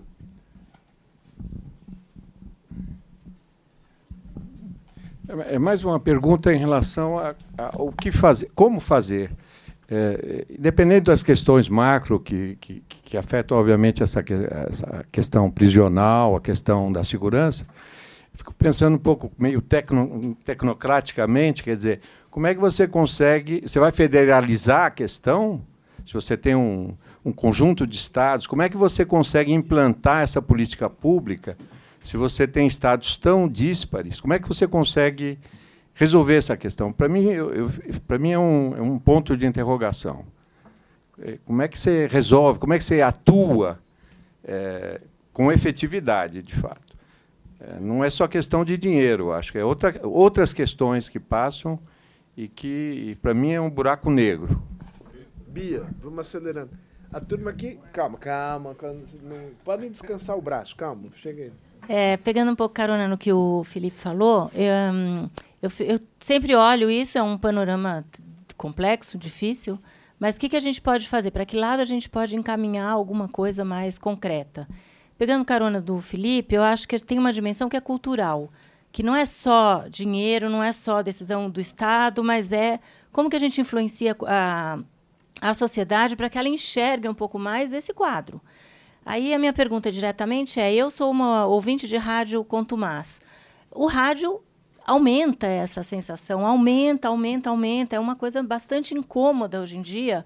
Rádios qualificadas, inclusive, não só as rádios mais, é, mais populares. Então, a gente não poderia fazer uma sala dessa com jornalistas e chamar a atenção para eles tomarem a noção da dimensão do problema e mudar a diretriz editorial, porque é muito marcada a diretriz editorial e acho que isso aumenta. E aí a outra parte, o outro ponto dessa mesma linha, é que você fala muito na educação dos jovens e esses jovens vulneráveis. Eu vou puxar a sardinha para minha brasa e falar que eu acho que é na primeira infância que tem que começar, porque a primeira infância ela está nascendo agora como uma área forte e você vai fazer um trabalho preventivo. Os problemas que esses jovens têm começaram lá atrás, porque eles não são é, incluídos socialmente, não têm o desenvolvimento que eles têm direito, não têm a sociabilidade, o afeto, etc, etc. Então, se a gente puder botar dinheiro em algum lugar agora para olhar para o futuro, é na primeira infância. E que está engatinhando e que não há nenhuma gestão, nem nacional, nem estadual, nem municipal, que faz isso com vigor. Legal. Aqui, aqui. Atrás, aqui é que eu não sei o seu nome. Você se identifica. Meu nome é Paulo Sérgio Coelho, sou advogado. Há um mês atrás, um músico foi fuzilado no Rio de Janeiro com 80 tiros disparados por militares. A minha pergunta para o senhor é: a função das Forças Armadas é combater o crime ou defender o Estado? É possível conciliar essas duas funções? E mais, é desejável conciliar essas duas funções? Quando a gente coloca um tenente diante de um traficante, a gente não está assumindo o risco de que o crime corrompa uh, as Forças Armadas?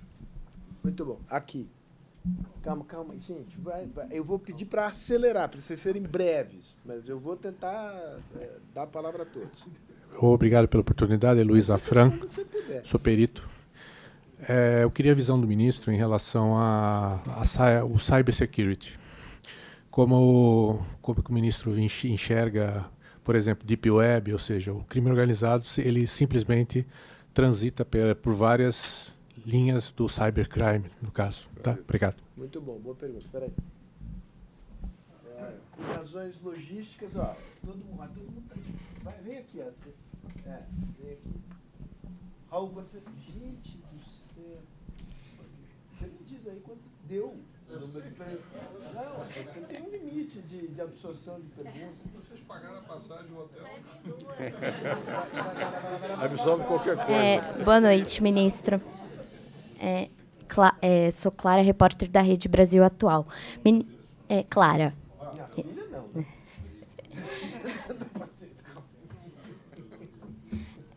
Me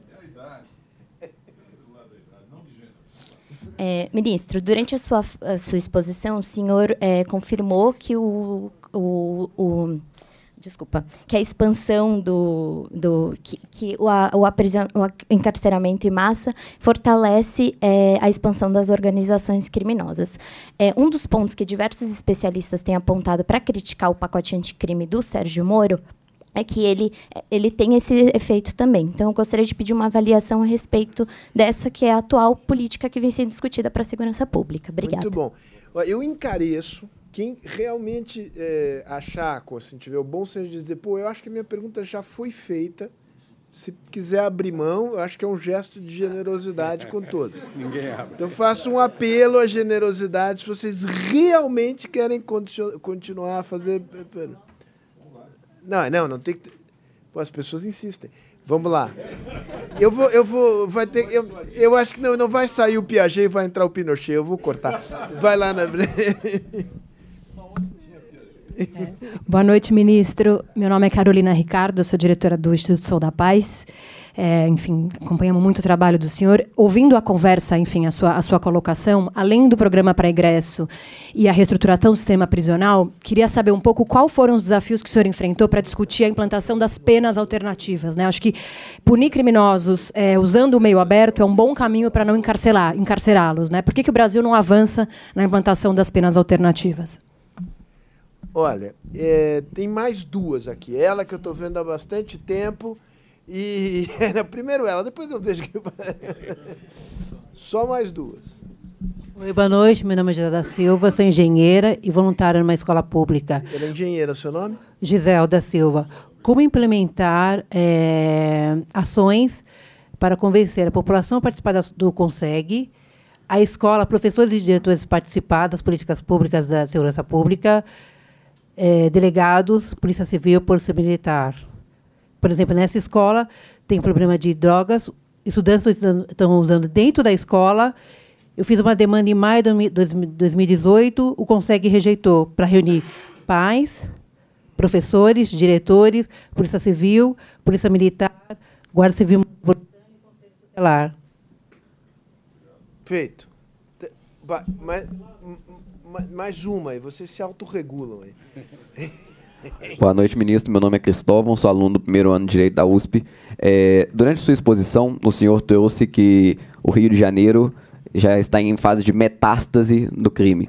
E uma das coisas que me veio à cabeça foi uma notícia que recentemente eu li no jornal de que as forças de segurança no Rio destruíram uma piscina pública que o tráfico tinha construído em uma das comunidades. E essa piscina era utilizada eh, pela comunidade como forma de lazer.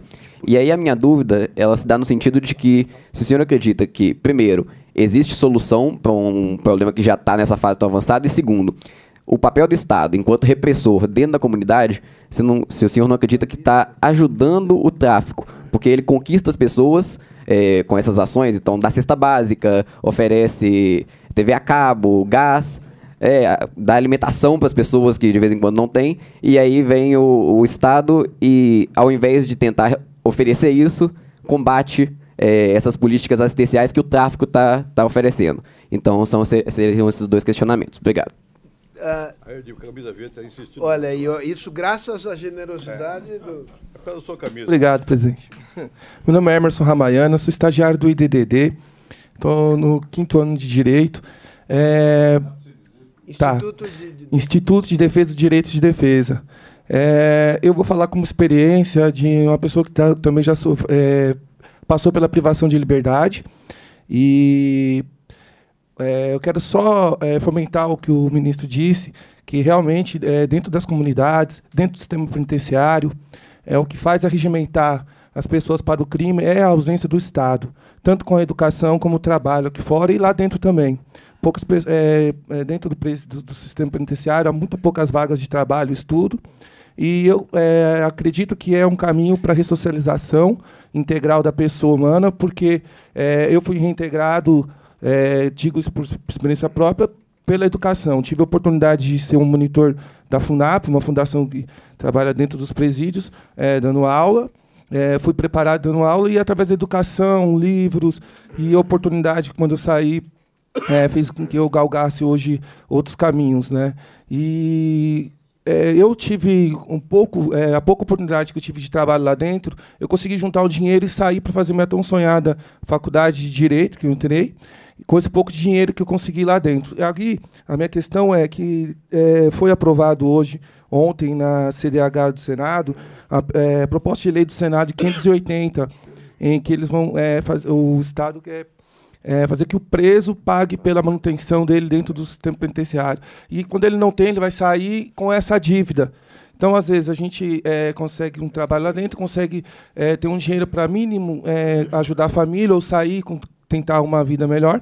E aí o Estado ele quer que é, o preso pague pelaquela manutenção. Aí eu queria saber a opinião do senhor em cima dessa, dessa proposta de lei também. Muito bom. impacto. Olha, é, é, Obrigado. terminando, terminando, eu, eu, eu, eu, eu vou assumir o ônus da carteirada aqui, dois ex-integrantes do governo, Eduardo Grefe e a Luiz. Olha que exemplo. Então tá joia. Não, não, não, agora acabou, acabou. Eduardo Grefe. Eduardo Grefe. Tem alguma estimativa confiável do tamanho da droga no, no, no bolo de negócios do- dessas quadrilhas? Agora se vira, Raul.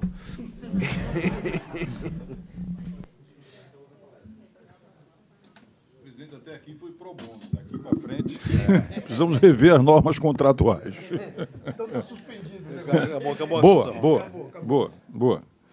Não, são perguntas todas elas muito pertinentes, eu vou procurar rapidamente responder. A primeira pergunta é do Patá, que é a questão das armas.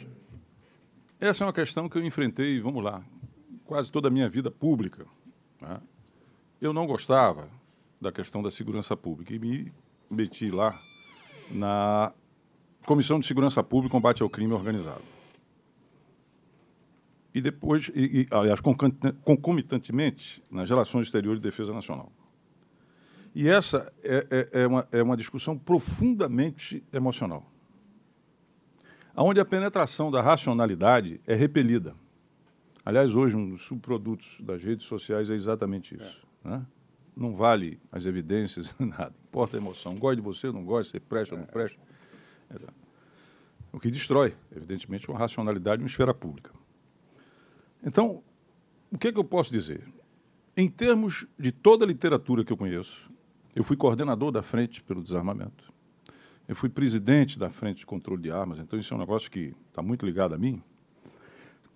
Simplesmente para estar, todas as evidências apontam que mais armas, mais mortes. E tem um trabalho do, que eu recomendo, do, do Daniel Cerqueira, que foi prêmio do BNDES, terceiro, terceiro prêmio do BNDES, que é exatamente sobre isso, economia do crime, em que ele faz uma proxy, em que ele diz o seguinte, 1% a mais de armas, 2% de homicídios. E tudo que os senhores podem imaginar, ver e conhecer que tenha realmente peso acadêmico, vai nessa direção. Mas isso é literalmente destroçado e fragmentado pelas ondas, seja de ódio, de emoção, seja o que vocês quiserem. E aí eu saio também, muitas vezes, para uma argumentação emocional.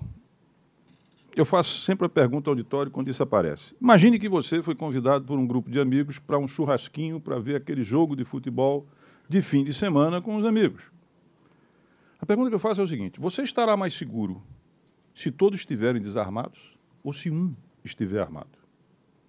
Raciocinem. Você foi para um jogo de futebol com a sua cerveja, tal, não sei o quê, não sei o quê, não sei o quê. Correto? Uma outra colocação é o seguinte: quando o indivíduo diz que eu quero ter uma arma, a parte toda a interpretação psicanalítica, analítica, simbólica, sociológica, antropológica, deixa para lá tudo isso, que você possa fazer, ele está dizendo em grande medida: olha, o Estado não me protege e a minha família eu quero me proteger. Só que o raciocínio, Patá, é individual. Porque eu não posso, como aliás demonstrou o presidente Bolsonaro agora, eu não posso dar a um sem dar, ou pelo menos explicar porque eu não dou demais. O Estatuto de Desarmamento, a Lei 10.826, da qual eu participei, ela elenca aquelas categorias que podem ter e diz claramente o seguinte: as demais, o porte está proibido. Porém, se alguém comprova a efetiva necessidade a sua capacidade de treinamento poderá reivindicá-lo. Ele estendeu as categorias, e, obviamente, não é isso o espírito da lei. Mas o que é que eu quero fixar aqui? É o seguinte: uma vez eu fiz um discurso, presidente, na Câmara, na tribuna da Câmara, onde mais uma categoria queria armas. Todas querem, dentro da situação. E eu dizia o seguinte: olha, o que a pessoa. É, você quer arma, você vai ter arma. Mas eu queria te lembrar uma coisa: o teu vizinho, que põe um som alto, também vai ter. Aquele que põe o carro parado na sua porta também vai ter. E outra coisa, lembra de dizer, quando seu filho for para aula, filho levou seu 38? É. Levou o 38, filhinho? Por que, pai? Disse, não, porque os seus colegas vão estar armados, você tem que ter. Vai para o futebol, vai para a balada? Leva. Não pode deixar de levar. Não é isso? Porque sempre o raciocínio é individual, mas, na verdade, você vai potencializar e multiplicar as possibilidades, porque a arma é um vetor efetivamente de morte e violência. Isso é indiscutível. E há que ter um controle em termos de Estado. Né? Então, mas essa é uma discussão que se emocionalizou. Aqui está um, um, grande corifeu da defesa dos direitos humanos, aqui é um rendo minha homenagem, o ministro Zé Gregório. O que, que aconteceu? Chamemos de progressistas ou de esquerda. Muito generosamente abraçou-se com o quê? Com os direitos humanos. Com quem ficou a segurança pública? Com quem ficou? Recentemente morreu um conjunto aqui de, de, de, de, enfim, um embate, morreu alguém. O governador de São Paulo diz, mas ninguém chora o policial morto.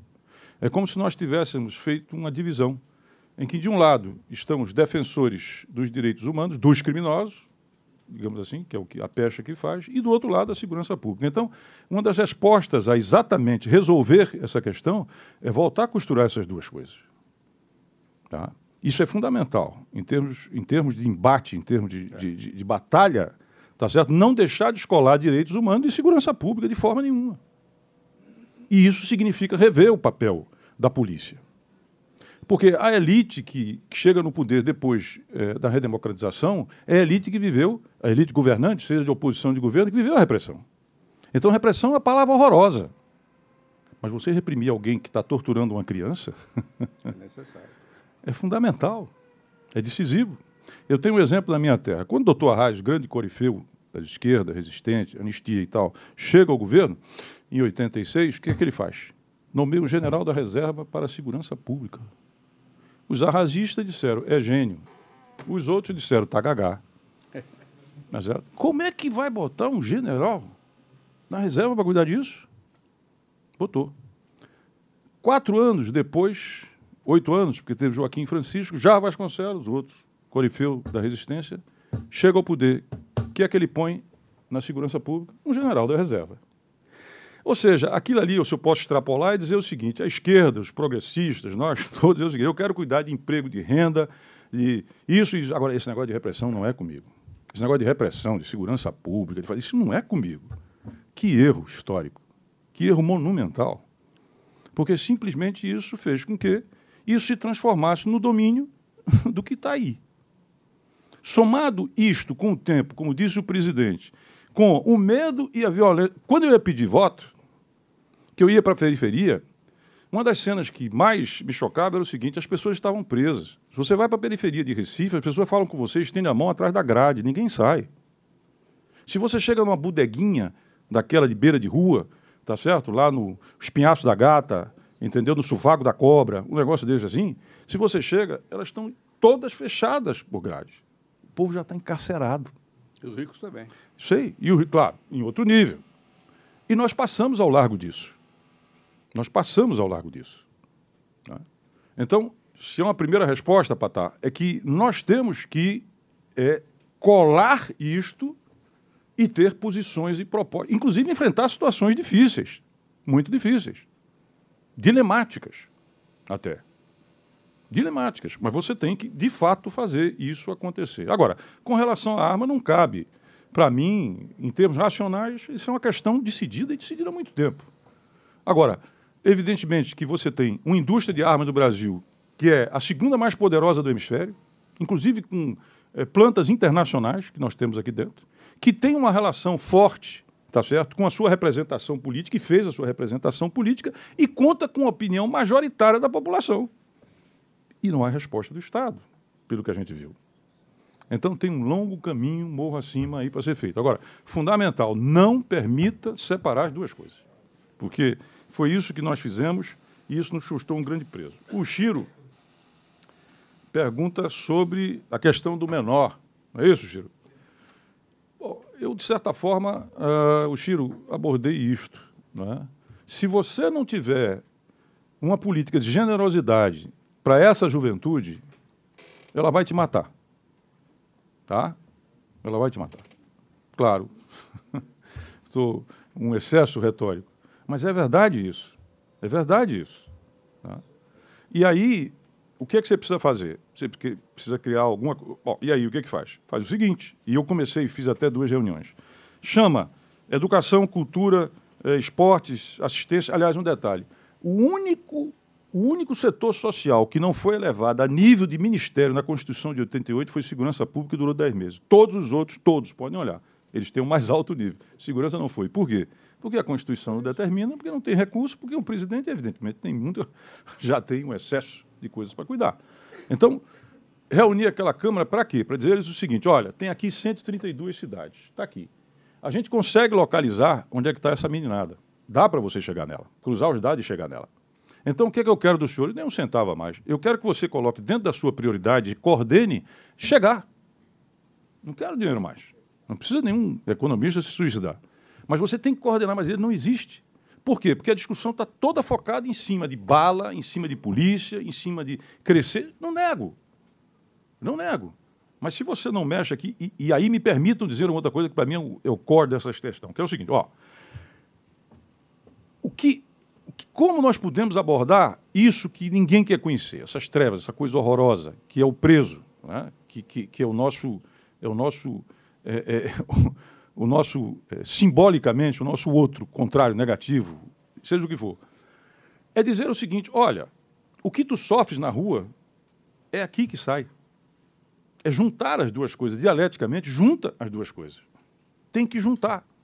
Não pode. Por que, que eu não fiquei aqui discutindo a polícia, não sei o quê, a ronda? Eu sei que existe tudo isso. Mas ou você. no debate público, ou você traz, como diz o presidente, tá certo? Para que ele entre na política, tá certo? Se não há o debate na política, não há solução, não há política pública, não tem nada. Então você tem que mostrar, e aí você tem que fazer. Qual é o link? Olha, tu tá morrendo, tá tendo isso aqui, por causa disso aqui, é isto aqui. Ou tu mexe nisso aqui, ou isso aqui não vai resolver, esquece, como também do lado de lá. Né? É, é, é você construir, de certa forma, esse, esse discurso. O, o Restu coloca o seguinte: federalizar.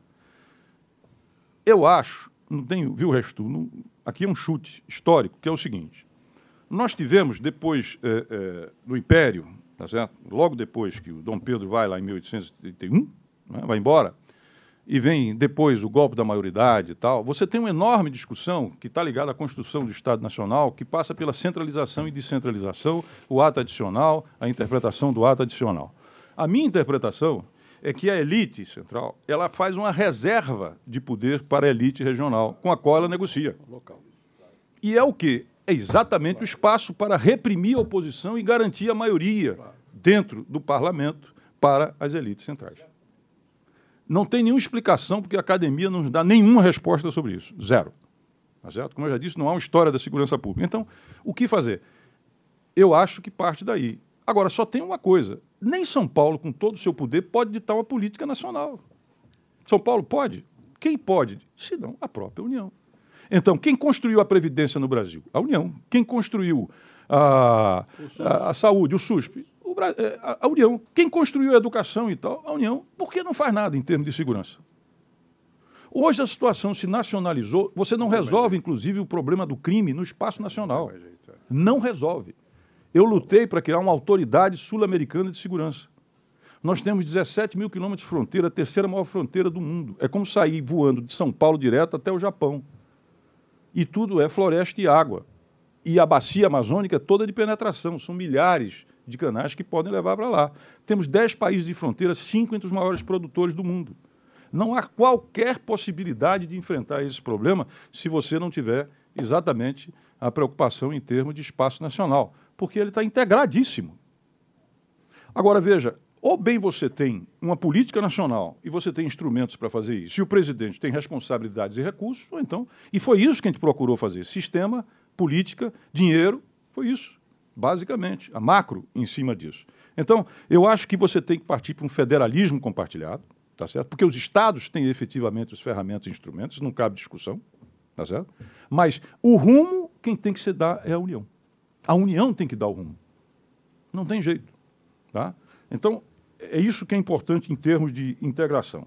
Bia, Bia, é, a questão cultural, tá certo? ela evidentemente que nos permeia. Nós somos uma sociedade culturalmente é, violenta. Zé de Souza Martins, a quem eu muito admiro, tem um livro em que ele analisa a questão dos linchamentos. Nós somos o país no mundo que mais lincha. É. Isso, de novo, passa por educação, passa por inclusão, passa por você, isso que está sob ameaça, diversidade, o reconhecimento do direito de cidadania plena né, a negros, a mulheres e etc. É uma luta democrática que a gente tem que efetivamente levar e que hoje estamos na, efetivamente na defensiva. É, a primeira infância, para mim, os três primeiros anos, a senhora sabe muito melhor do que eu, período de formação, né? Da, das redes neuroniais e muitas coisas mais. É absolutamente decisivo sobre, distância, sobre o destino daquela criança. Né? E começa a surgir uma consciência com relação a isso, é muito importante, inclusive, o trabalho que você faz. O Paulo Sérgio Coelho pergunta: Forças Armadas, e isso foi uma questão que me, me, me, me preocupou muito. Eu fiz nove GLOs. Nós empregamos nessas nove GLOs entre 80 a 90 mil homens e nunca tivemos um incidente grave. As Forças Armadas no Brasil. GLO, garantia da, garantia lei, da da lei da ordem, 142, é o artigo 142.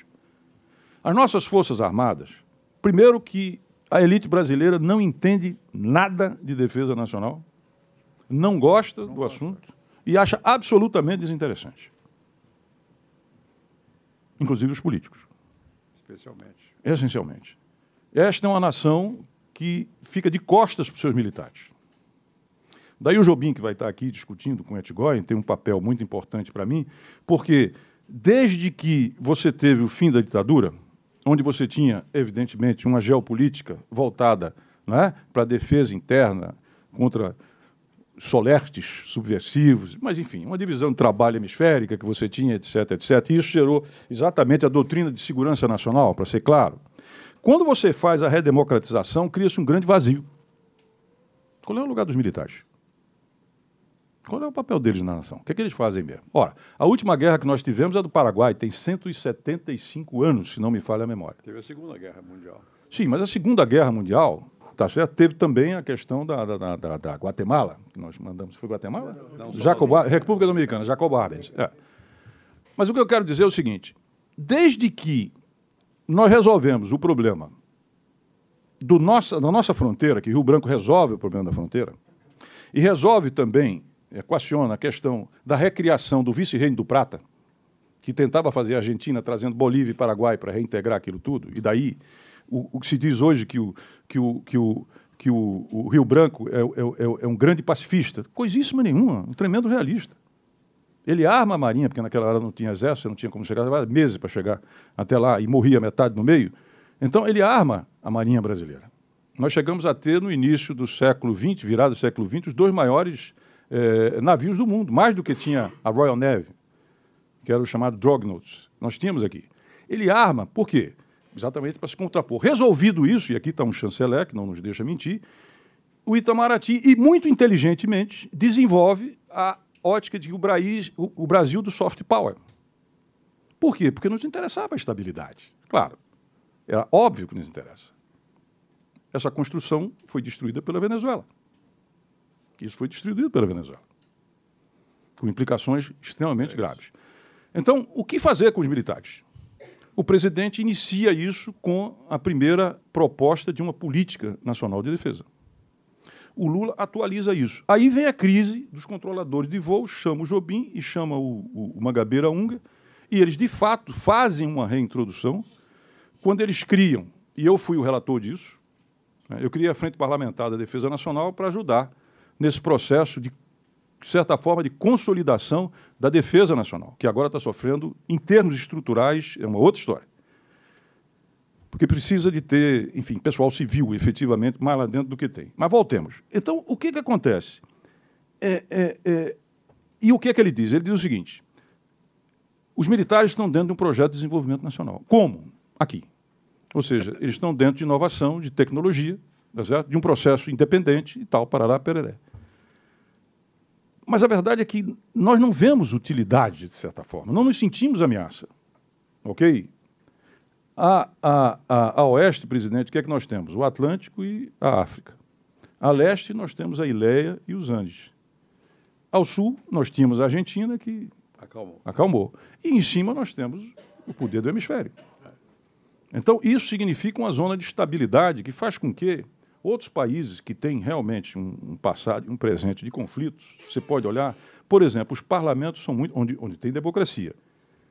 Na França, na Inglaterra, por exemplo, nos Estados Unidos, não se faz nada que não passe pelo parlamento. Aqui não existe sequer uma discussão. E eu fiz a emenda que criou exatamente a, a, a, a Política Nacional de Defesa, não fui eu, e a Estratégia Nacional de Defesa, eu fui relator e criei o quê? Que tinha que passar pelo Congresso Nacional, como também o Livro Branco emendas nossas. Para o quê? Para ter uma maior participação. Mas o que, é que eu estou querendo dizer com isso? O que eu estou querendo dizer com isso é que, então, há uma atração fatal das Forças Armadas para a questão da segurança. Há uma atração. E os militares, efetivamente, não gostam disso. Detestam esse papel. Não é porque o neurocirurgião e a enfermeira se vestem de branco e atuam no mesmo lugar que dá para trocar um pelo outro. Não dá para fazer isso. Dá uma confusão que não tem mais tamanho. E o que aconteceu no Rio de Janeiro é, evidentemente, que é algo que é, é, é fora da curva. Né? E eu acho que no Brasil nós tínhamos que ter, dada a situação, uma, uma, instituição intermediária entre as forças regulares e a atuação extraordinária, uma Guarda Nacional estruturada, não essa Força Nacional que está aí. Tá? Que era para exatamente não ter, utilizar e não banalizar o papel das Forças Armadas nesse tipo de papel. Não é bom para elas, e elas detestam isso, e tampouco é bom para o país. Então, essa é a minha posição. O perito coloca a questão do cyber security. Especificamente o quê?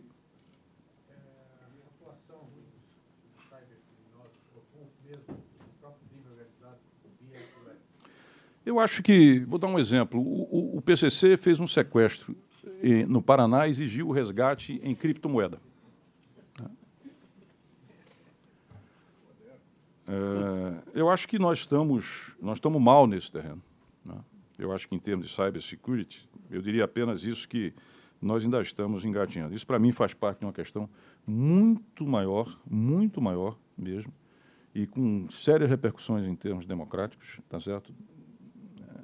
É, as chamadas redes sociais e o, e, o, e o, papel dela.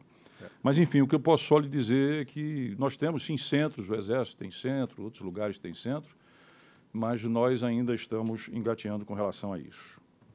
A questão da pacote anticrime, que a Clara eh, me faz a pergunta. Olha, eu costumo dizer que eh, cada uma das leis, elas têm um objeto e elas respondem razoavelmente, umas melhores, outras, no sentido de enfrentar aquele problema. Só que a transversalidade delas, ao ampliar, que no fundo é isso que leva o encarceramento, tá certo? agrava a nossa situação. Entendeu, presidente? É. Quer dizer, eu vou ser contra a lei que, que, do, organização criminosa? Jamais. Mas ela traz exatamente o mesmo que você encontra nas outras. Então, essa é que é a nossa grande dificuldade que nós temos. Como é que você vai resolver isso aqui? Quando é que vai, vamos ter leis e tal para poder encarar efetivamente essa questão? Estamos chegando ao fim. A Carolina pergunta: desafio de penas alternativas. Bela pergunta, porque só há um jeito da gente reduzir a pressão e a superlotação. É que, de fato, você tenha possibilidades maiores, né? porque deve ficar preso quem, de fato, precisa ficar preso. O líder, o traficante-chefe, aquele que cometeu o crime hediondo, que ameaçou, que matou, é outra história. O resto, e sobretudo os primários, você tem que ter outra alternativa. O que foi que eu fiz? Eu peguei 90 milhões de reais e botei na mão do CNJ. Primeiro, para fazer a biometria de todos os presos, porque a gente não sabe, não tem efetivamente o controle. Segundo, para digitalizar os 2 milhões de processos penais no Brasil que não são digitalizados.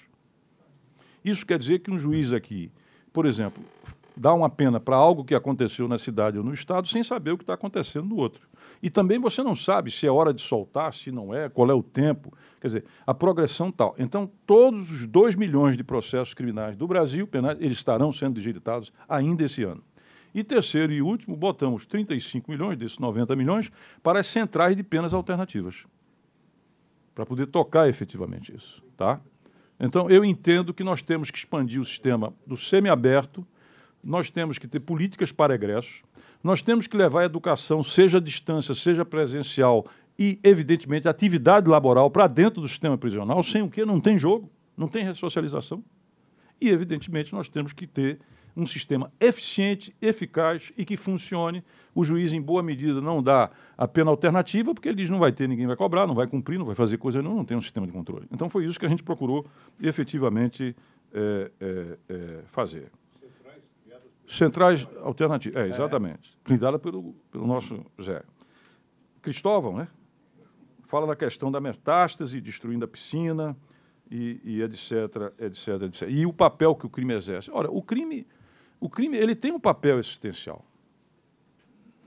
E a polícia realmente reprime, mete o pé na. Pô, esse, é, esse é uma coisa que a gente tem que saber como equilibrar. Porque, de outro lado, existem policiais denodados, policiais que dão a vida e policiais que, em última instância, não defendem. Mas também existe essa questão é, que ela coloca né, e que o crime faz, sim, o seu papel é, devidamente assistencial. Sem o que ele não conseguiria o controle que ele tem, a adesão que ele tem né, com relação a, a, essa questão. Eu estive em Medellín, recomendo, viu, presidente, conhecer Medellín. Medellín foi a cidade mais violenta nos anos 90. Em 1991 tinha 362 mortes por 100 mil. Depois veio El Paso, no México, e outros surgiram. O que é que fez Medellín? Medellín, em 20 anos, 20 e poucos anos, reduziu isso a 25, de 362 para 25. Mas dispensou toda a polícia, criou uma nova. A polícia é respeitada. É, eu sei. O prefeito esteve aqui falando. A, eu sei. A polícia, é, eu fiquei lá, o ministro andava com a polícia. Não vi ninguém agredir a polícia. É. O que é que fez? Pegou as inversões principais e aí uma coisa que vai exatamente ao encontro daquilo que a gente fala. Eu fui, eu sentei ao lado do alcaide conversando com o alcaide de Medellín e perguntei qual é o pressuposto, qual é o orçamento que vocês têm para isso. Eles disseram 80%. Ele disse, esse cara não entendeu o que eu falei. Voltei a perguntar de novo, esse cara está gozando comigo, não pode ser. Não pode ser. Era. Então, o que eles fizeram? Uma política intertemporal de investimento nas regiões mais violentas. Que política era essa? Tá certo? Era uma política que, no fundo, no fundo, imaginem vocês, era recriar os centros, colocar as pessoas na rua, Iluminar. e, iluminar e autoestima. Que chega a detalhes maravilhosos. Por exemplo, quando você chega na, na Colina 23, que foi um lugar da, da maior violência e tal que teve lá dentro, Sérgio, eles, em todas as casas, eles colocaram varandas. Por quê? Porque é o olho.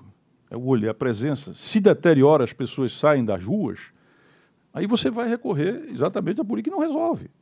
Então, é aquilo que a Jane, como é que é? Paixão, Vida e Morte de. de, de... Exatamente, Jane Jacob, que ela coloca aqui, é- é exatamente de que é estar na rua. O que nos dá a maior segurança é o olhar da população que dá.